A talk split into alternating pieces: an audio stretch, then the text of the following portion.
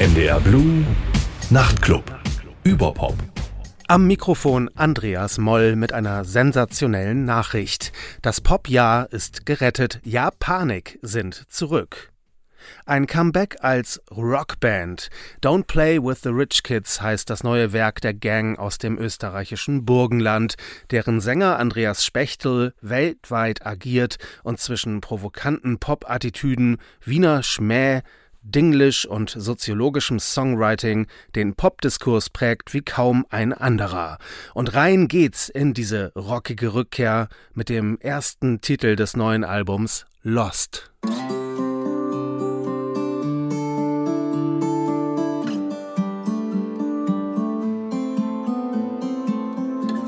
Für einen Moment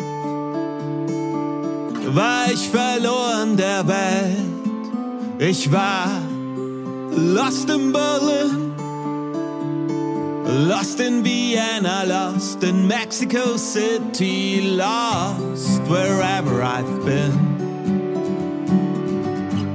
Wherever I've been.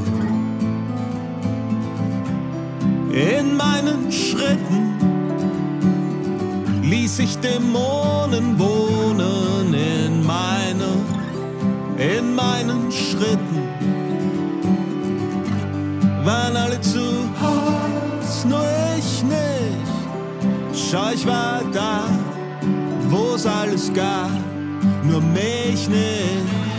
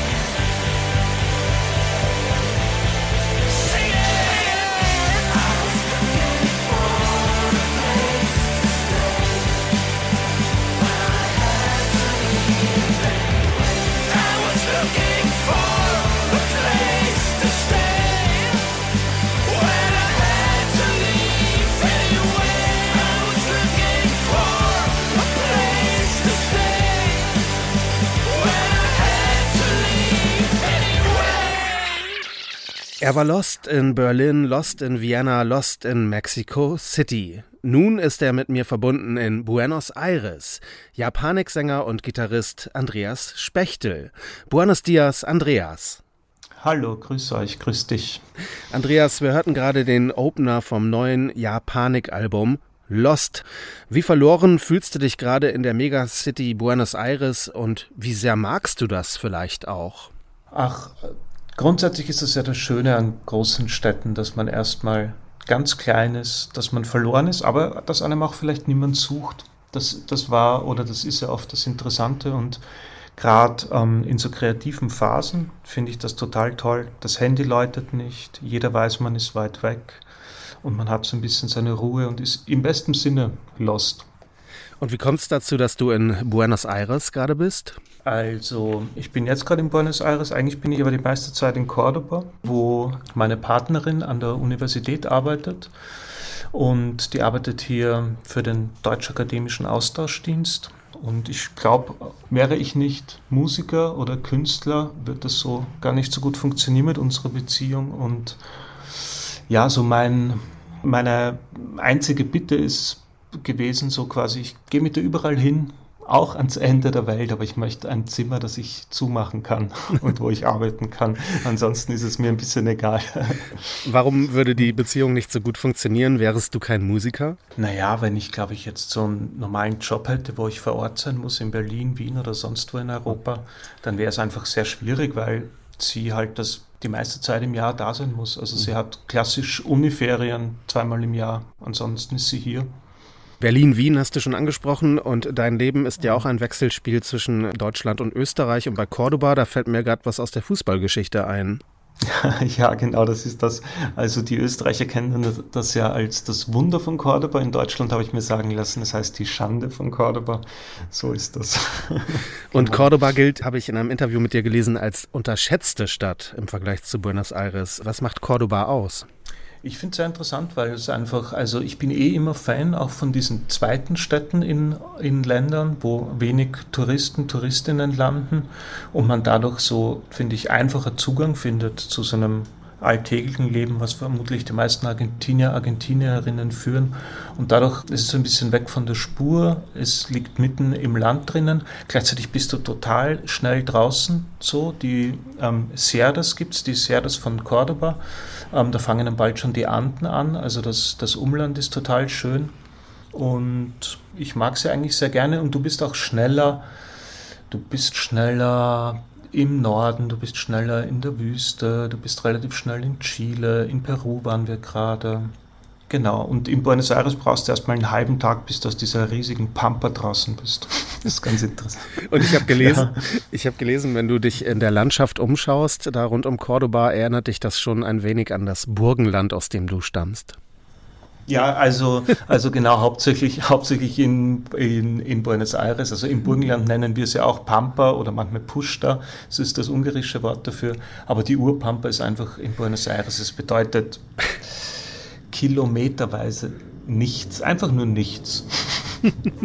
Lost eben. Und der Titel Lost genau. ist ja wie, wie ein Sog in das neue Album Don't Play with the Rich Kids hinein. Und ich möchte mit dir gern das neue Album auf mehreren Ebenen verhandeln, auf drei Ebenen. Also einmal universales Unterwegssein versus Ankommen an abgelegenen Orten. Dann Diskurspop versus Rock oder Geisteswissenschaft versus Körperlichkeit.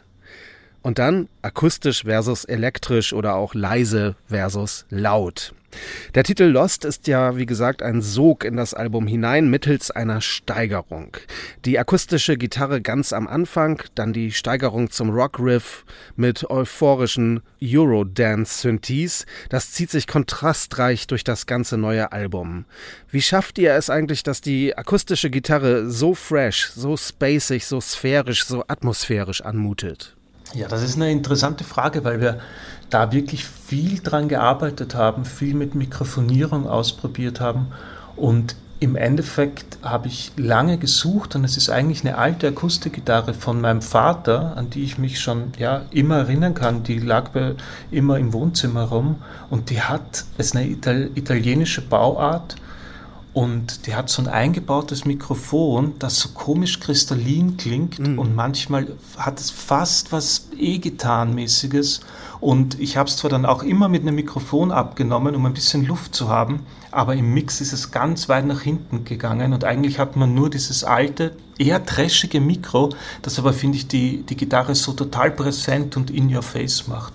Und da bin ich ganz froh drüber, weil die hat mir zufälligerweise mein Vater vermacht, ähm, wenige Wochen vor den Aufnahmen, weil er Probleme mit seiner Hand hat im Alter und sagt, er spielt eh nicht mehr, ob ich sie haben will. habe ich gesagt, ja, nimm mich, ich brauche eh eine Gitarre für die Platte. Und dann hat sie den Sound so ein bisschen beeinflusst.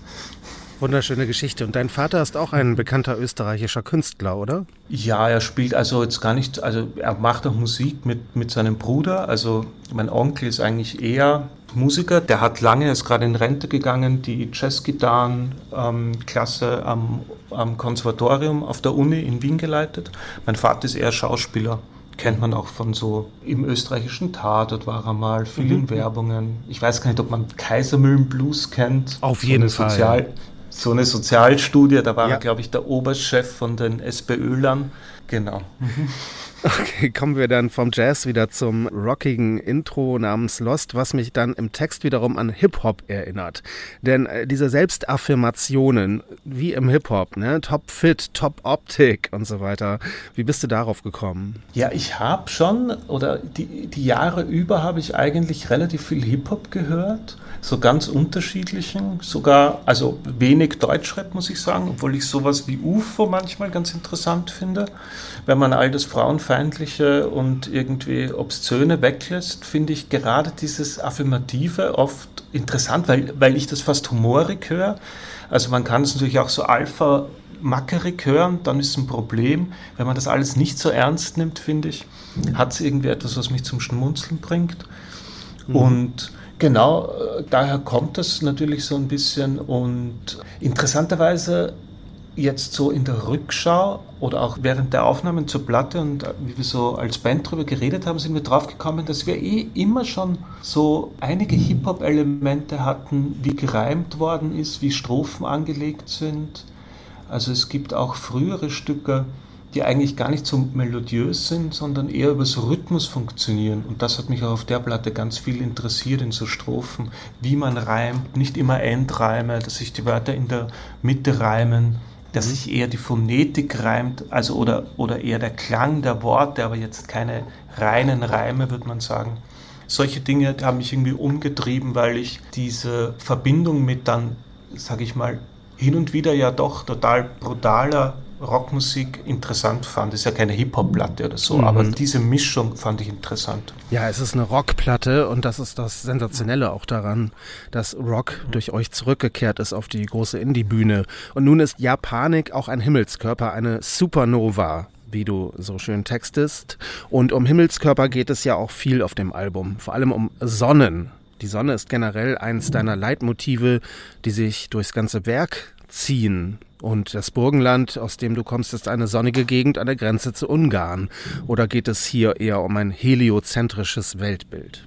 Nee, aber das ist, das ist interessant. Ich habe ehrlich gesagt noch gar nicht so viel darüber nachgedacht. Ich wurde es auch selten oder eigentlich auch gar nicht, glaube ich, in Interviews gefragt. Aber jetzt so schnell darüber nachgedacht, hast du total recht. Die Sonne von Evening Sun bis es gibt wirklich viele Stücke, wo es immer darum geht. Und ich würde sagen, ich bin ein total wetterfühliger Mensch. Es kann mir gar nicht heiß genug sein. Ich liebe die Sonne. Ich werde, gut, es werden viele Leute in Berlin depressiv im Winter. Aber das ist wirklich etwas, wo ich wirklich total aufblühe und was, glaube ich, schon auch ein Teil war, warum ich hier so schnell angekommen bin, hier in Argentinien. Und ich, ja, es ist, äh, wie du auch sagst, das Burgenland hat die, steht glaube ich so auf der Seite vom burgenland.at, ist das Land mit den meisten Sonnenstunden Österreichs. Da sind wir ganz stolz drauf. Na, nee, schau und, her. Und und ich, ich würde schon sagen, ich bin ein, auch, wenn man es nicht glaubt und wenn man mich so sieht, ich würde sagen, ich bin ein Beachboy, ja. und Japanik ist eine Supernova, eine Supergroup und natürlich die einzige Droga, wie du auch so schön Hip-Hop-mäßig reimst. Und ist das ein Bekenntnis zur Nüchternheit? Früher habt ihr ja mal auf der Bühne exzessiv aus Weinflaschen direkt aus der Flasche getrunken und Videos exzessiv geraucht. Du hast mal betrunken aus einem Kinderbuch vorgelesen. Ah, du kennst alles. Ich merke es, du kennst, hier kann man nicht, du kennst alles. Nee, ähm, ich würde sagen, es ist ein, nee, also das, also das Rauschhafte, das Exzesshafte, alles, was quasi mitspielt, dass man sich verliert, dass man sich selber irgendwie transzendiert, das ist nach wie vor wichtig auf der Platte und finde ich, hört man auch. Und es geht ja auch um diesen Kampf. Aber ich würde so sagen, die klassische Droge, die ist einfach ein bisschen langweilig geworden. Ich habe einfach sehr viel ausprobiert. Ich habe sehr viel geforscht in die Richtung, würde ich sagen. Und ich weiß jetzt ziemlich viel drüber. Und es ist nicht so, dass ich total exzessfrei lebe und das möchte ich auch gar nicht. Aber ich habe, glaube ich, so einen Modus gefunden, der das Ganze extrem einschränkt, aber so, dass ich es auch noch, glaube ich, bis an mein Lebensende einen, einen gewissen Exzess ähm, fortführen kann. Und das funktioniert nur, wenn es viel seltener passiert, das ist mir auch klar. Einfach rein körperlich und so. Insofern geht es viel um Balance und es gibt ja auch auf der Platte das Stück Teufel, wo es ja auch darum geht, dass man weiß, ah, die Teufel warten da unten, was mache ich mit ihnen, weil ich fühle mich ihnen eigentlich verbunden, aber es ist dangerous. Und nun diese Zeile zum Thema Rauchen. Würde ich nach Rauchen, tätig rauchen jetzt sicherlich a million cigarettes. Das Rauchen ist ein weiteres Leitmotiv in deinen Texten. Zitat, ich rauche mir eine an oder wie ein Chick, das sich von selber raucht. Ist dies jetzt die erste Nichtraucherplatte von Japanik? Ich würde mal sagen, ähm, ich habe dem Nikotin abgeschworen. Aber so manchmal so ein Jointal, das rauche ich schon noch gern. Das, da, da, da würde ich jetzt lügen, falls man das überhaupt im NDR sagen darf. Auf jeden Fall lebt Japanik und jetzt dieser rockige Relaunch. Die Welt steckt in einer Polykrise. Ihr hattet auch Bandkrisen, eine Neuaufstellung und nun das, die Burgenland-Gang ist zurück. Stefan Papst, Laura Landergott, Sebastian Janata und du. Der Albumtitel rekurriert auf einen früheren Alias der Band, nämlich ihr wolltet euch mal European Rich Kids nennen. Genau, das war, also es gab sogar kurz von Thomas und, und mir, dem alten Gitarristen von Japanik, gab es irgendwie so eine Studiband, also eigentlich so ein Duo, wo wir ein paar Stücke gemacht haben. Die wurden damals aber nur auf MySpace hochgeladen und wir haben sie nie gespeichert. Es gibt sie, glaube ich, nicht mehr, aber es gab ein paar Stücke der Band European Rich Kids. Genau. Das Album rockt auf körperliche Art und Körperlichkeit spielt eine viel größere Rolle als auf früheren Alben. Frühere Alben, die die Welt soziologisch, also mehr geistig deuteten und die Verhältnisse so anprangerten. DMD Q-Lit zum Beispiel, da ist ja deine Grundphilosophie enthalten, nämlich das, was uns zerstört, wird uns gleich auch reparieren. Erklär das nochmal bitte.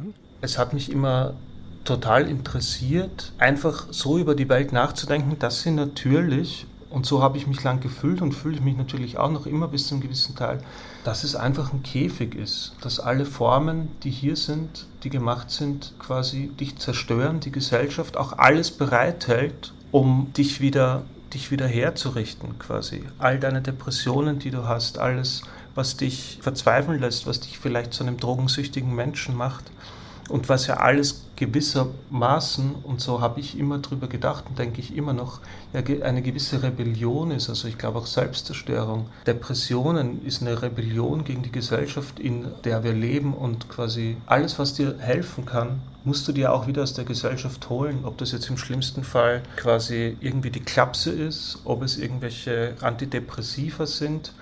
Du entkommst diesem ganzen Rad nicht und darum geht es, glaube ich, in in diesem Song und deswegen hat er auch, hat er einerseits, finde ich, etwas wahnsinnig Pessimistisches und zieht einem wahnsinnig runter und ich habe aber oft das Gefühl, dass so die Erkenntnis von so Dingen auch etwas total Tröstliches haben können. Also wenn ich heute so ein Stück wie die MDQ-Lied höre oder ganz selten spielen wir es auch, dann tröstet mich das fast irgendwie. Und jetzt kehrst du topfit zurück als Kung-Fu-Fighter. Körperlicher geht es ja kaum. Wir hören den Titel Kung Fu Fighter. Immer wieder glaube ich, I found myself. Und dann bin ich wieder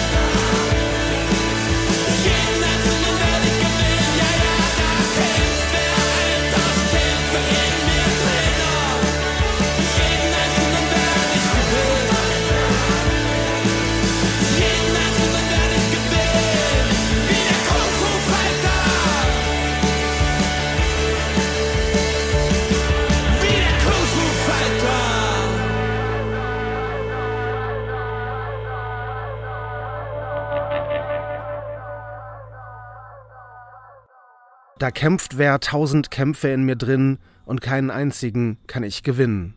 Am Ende heißt es, jeden einzelnen werde ich gewinnen. Wer kämpft hier in dir, Andreas Spechtel, und gegen wen? Eigentlich ist die Geschichte oder ist die Thematik ja eh die alte Japanik-Thematik, über die du auch gerade gesprochen hast. Es geht einfach darum, dass ich glaube oder ich das zumindest in mir so fühle und ich glaube schon, dass es vielen Leuten so geht. All diese Kämpfe, die da draußen in der Welt gekämpft werden, all die Probleme, die kämpft man noch einmal selber in, in sich selber durch. Und da kommt man auch nicht raus, so quasi dieses Schlachtfeld, das sich in einem selber wieder drin findet. Und im Endeffekt ist dieses Stück dann einfach auch ein Stück über Freundschaft, über Liebe, über Zusammenhalt, weil es am Ende dann meint, okay, aber mit dir so quasi da bin ich der Kung-Fu-Fighter, der in mir selber auch immer wieder aufsteht und der zumindest daran glaubt, dass er jeden einzelnen Kampf gewinnen kann. Ob es dann so ist oder nicht, das wird man eh sehen. Angst ist ja auch ein großes Thema bei dir. In Changes singst du, frag deine Angst, wovon sie lebt, frag auf wessen Payroll sie steht. Wie schaffst du es denn dann immer so global unterwegs zu sein? Leute mit Agoraphobie zum Beispiel könnten das ja gar nicht. Ich mache da überhaupt keinen, keinen großen Unterschied. Also ich versuche mich in Deutschland so zu bewegen, wie ich mich hier in Argentinien bewege, mit ein paar Abstrichen, die man irgendwie als denkender Mensch in gewissen Situationen und in gewissen Sicherheitslagen machen muss. Aber ich glaube, das ist irgendwie die einzige Form, so durchs Leben zu gehen, auch quasi sich immer gegen gewisse Anpassungen zu stellen. Ich finde nichts schwieriger und auch nichts langweiliger wenn, wenn Leute sich total sofort assimilieren wollen, wenn sie in einem neuen Umfeld sind oder so. Ich halte auch von diesen politischen Forderungen überhaupt nichts. Ganz im Gegenteil. Ich habe das Gefühl, dass ich in Argentinien oder wenn ich auf irgendwelchen Teilen der Welt bin, erst da bin ich so richtig Europäer. Erst da merke ich all das Europäische. Genauso wie ich erst nach Deutschland habe gehen müssen, um wirklich zu merken, was an mir überhaupt österreichisch ist. So. Und was an dir ist österreichisch? ich habe irgendwann vor ein paar Jahren mal die These aufgestellt, dass ich eigentlich den größeren Unterschied zwischen Österreichern und Deutschen darin sehe, nämlich gar nicht äh, zwischen allen Deutschen, sondern so einen gewissen Kulturkatholizismus und mhm. dann gibt es einen Kulturprotestantismus. Und mhm. das habe ich das Gefühl, zwischen den Leuten ist viel größer und viel wichtiger. Also so einfach zum Beispiel, ich kann mit so Kölnern, erstmal komme ich viel schneller klar, als mit gewissen Leuten aus dem Norden oder ja. also weil, weil es diesen und da geht es überhaupt nicht um irgendwas Religiöses, sondern es geht wirklich um ja um diesen Kulturkatholizismus, zum Beispiel an die Möglichkeit, wir können sündigen oder wir können beichten und deswegen sündigen wir. Deswegen müssen wir nicht unser ganzes Leben lang all unsere Sünden mit uns selber ausmachen und leben deswegen mit angezogener Handbremse. Weil mhm. so ein Kultur Katholik quasi, der ist für den Exzess, der ist für die Sünde, weil er weiß, okay, ich habe heute alles verschissen, ich gehe morgen beichten und dann ist schon gut. Aber das gräbt sich nicht so in einem ein. Das sind zum Beispiel so Dinge, die für mich dann oft viel wichtiger sind als irgendwas mit Pass. Ist übrigens dann auch oft in Lateinamerika oder in, oder in Italien oder so. So, dass ich mit diesen Gesellschaften die sich ja, der Sünde öffnen, die sind mir näher, würde ich sagen, als die nordischen. Da sprichst du mir aus der Seele als Spross einer Kölner Familie. Vielen Dank dafür. Ah, sehr schön. ja. Kommen wir zur Polithymne des Albums Fascism is Invisible.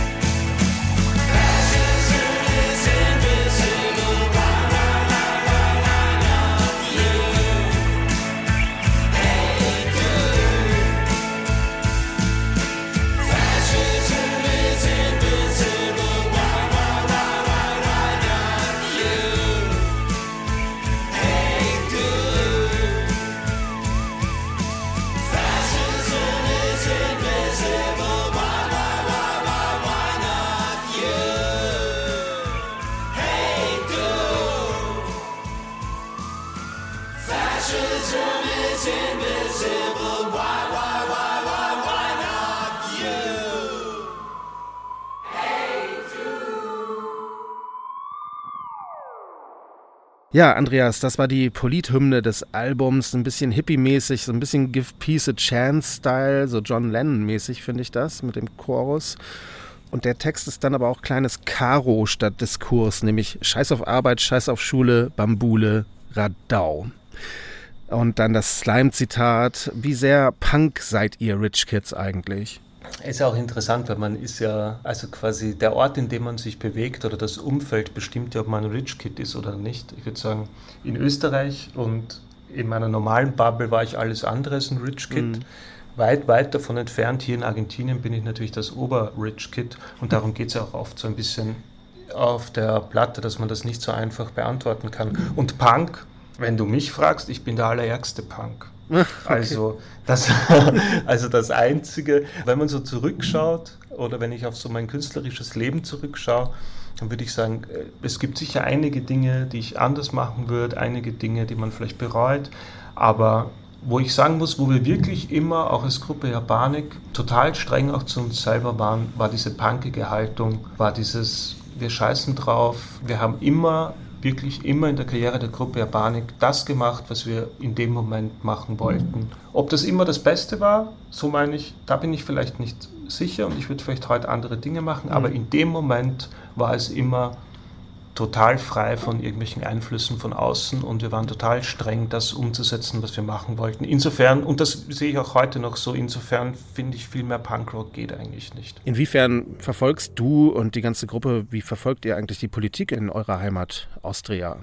Der Fokaki klopft an die Türen der Macht. Herbert Kickel von ja. der FPÖ könnte die Wahl gewinnen. Total. Also ich schaue immer noch, egal wo ich bin, das gehört zu meinem täglichen Abendritual. Es wird Tagesschau, aber auch ZIP, die österreichische Version von der Tagesschau geschaut. Und das ist mir also viel meiner FreundInnen, meine Eltern wohnen natürlich in Österreich. Ach, es ist beschämend, man muss Angst haben. Es ist einfach auch, also gerade von außen, man glaubt überhaupt nicht, was alles noch möglich ist. Nach, ich meine, wann hat das begonnen mittlerweile? 2018 mit dem Ibiza-Skandal. Und seitdem ging es ja steil bergab.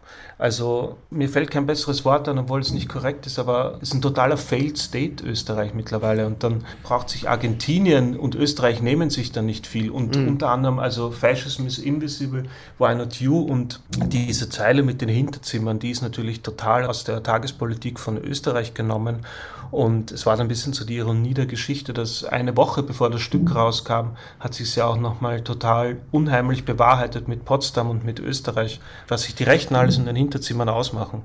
Auf Argentiniens Anarchokapitalist und den neuen Präsidenten Javier Milei müsstest du aber auch anspringen mit deiner Kapitalismuskritik. Der hat ja gesagt, dass Kapitalismus das beste und einzige Rezept gegen Armut sei. Ja, da gratuliere ich ihm. Das schauen wir uns an. Also ich bin noch zumindest drei Jahre da. Ich kann es mir nicht vorstellen. Also den halte ich wirklich für den Oberlunatic. Also was da die letzten Wochen schon wieder passiert ist, man kann echt aggressiv werden und das und das Krasse ist, das, das kenne ich so nicht aus Europa und nicht aus Österreich, wie arg die Gesellschaft jetzt hier gerade gespalten ist in dieser politischen Frage. Also ich hatte gerade Spanischunterricht mit meinem Spanischlehrer und der meinte auch, er hat richtig Angst, weil es sind jetzt gerade hier noch Sommerferien und im März geht's los, dass es hier echt nochmal rund gehen kann. Einfach zwischen den Leuten, die ihn gewählt haben und die ihn nicht gewählt haben. Apropos Sommerferien, kommen wir zum Leitmotiv Sonne nochmal. Die strahlt ja oft auf dem vorletzten Track auf Japanik-Alben. Auf DMD QLED war es die rührselig romantische, kunstvoll übergeschnappte Pianonummer The Evening Sun. Und die Evening Sun vom aktuellen Album heißt Every Sun That Shines.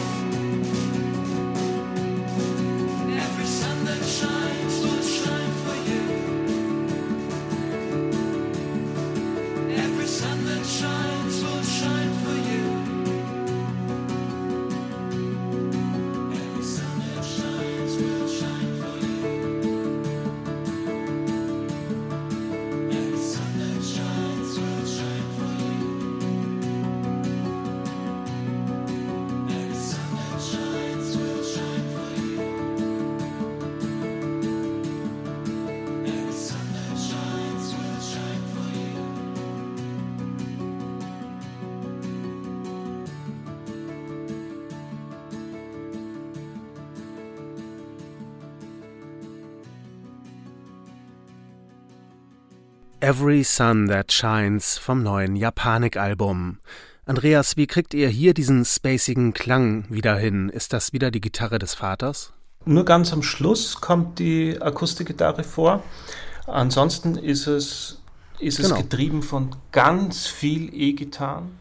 Genau, also es, ist, ein, es ist musikalisch genau andersrum als zumeist auf den neuen Songs vom neuen Album. Erst rockig und dann akustisch. Genau, genau. Ah, das ist interessant, dass du das siehst, weil das war auch so ein bisschen die Idee, dass es nämlich wieder aus der Platte rausführt. So, weil genau. du hast eigentlich dieses total neusige Stück ja. und dann, dann geht es fast in diesen gospelhaften Akustikgitarren in dieses Outro, was ja dann direkt in Ushuaia geht, was wieder mit Akustikgitarre beginnt. Ushuaia ist ein klassischer Schlusssong. Am Ende der jüngeren Japanik-Platten steht stets der Reisesong an abgelegene Orte als eine Art Befreiung oder ein Akt der Befreiung.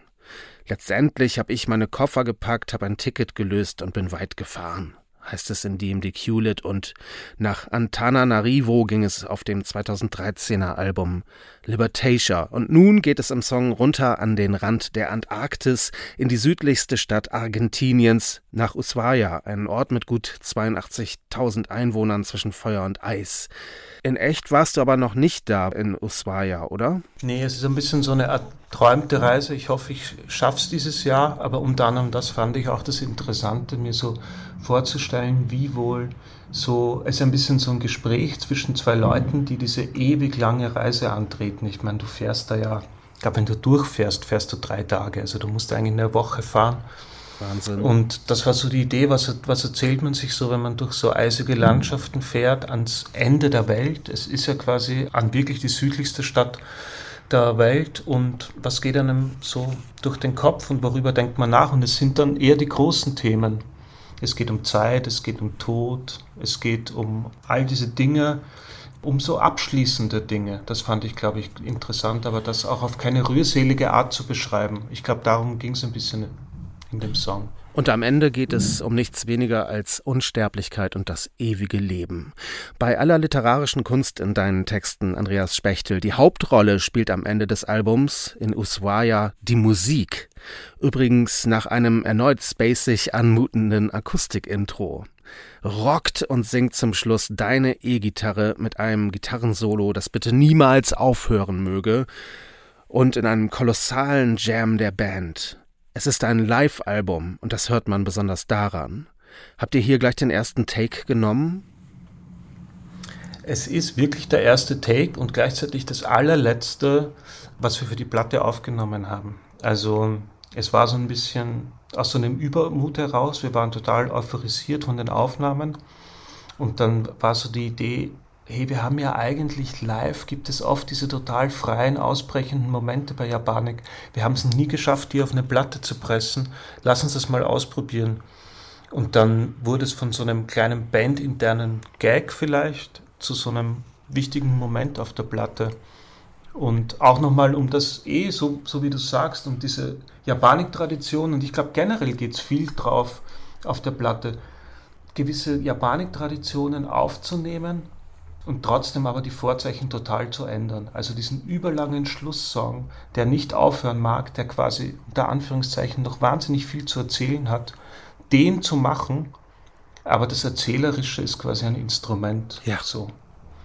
Und ihr seid damit live auch im Norden zu erleben, leider nur einmal am 29. April im Übel und Gefährlich in Hamburg und weil wir drüber sprachen, am Tag davor, am 28. April im Kulturkatholischen Köln im Gebäude 9. So ist es. Vielen lieben Dank für dieses Gespräch nach Buenos Aires, Japaniksänger Andreas Spechtel. Ich danke, macht es gut. Tschüss. Tschüss. Und wir hören Uswaya vom neuen Japanik-Album Don't Play with the Rich Kids und am Mikrofon verabschiedet sich Andreas Moll.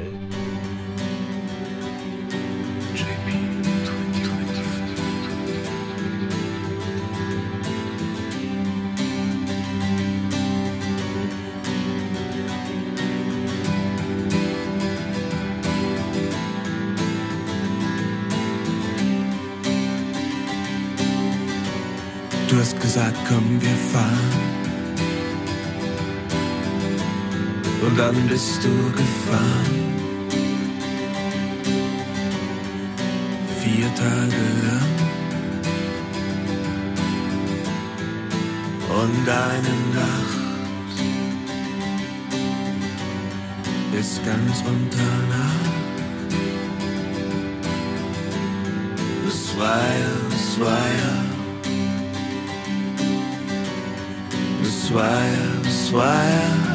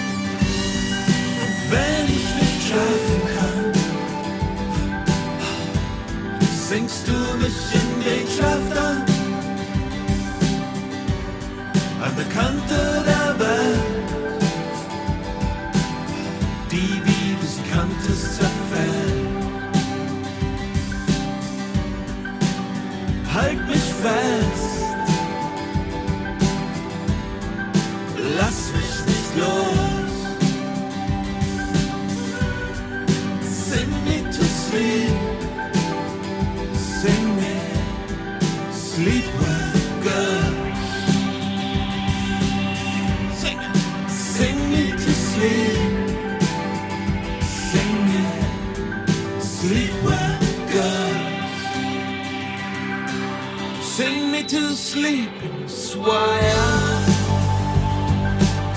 Sag mir jetzt, so bleibt für immer. Schließ die Augen, da ist weißes Licht. Kannst du es sehen, es strahlt drüber, es strahlt drüber. Spürst du Antarktika?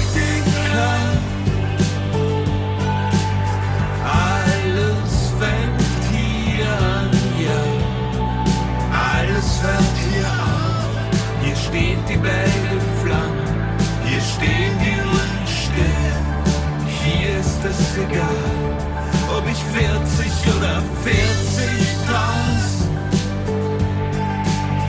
Jahre alt bin. Spürst du die History? Spürst du die Zeit? In dieser Welt trotz kaltem Licht und sind wir die Common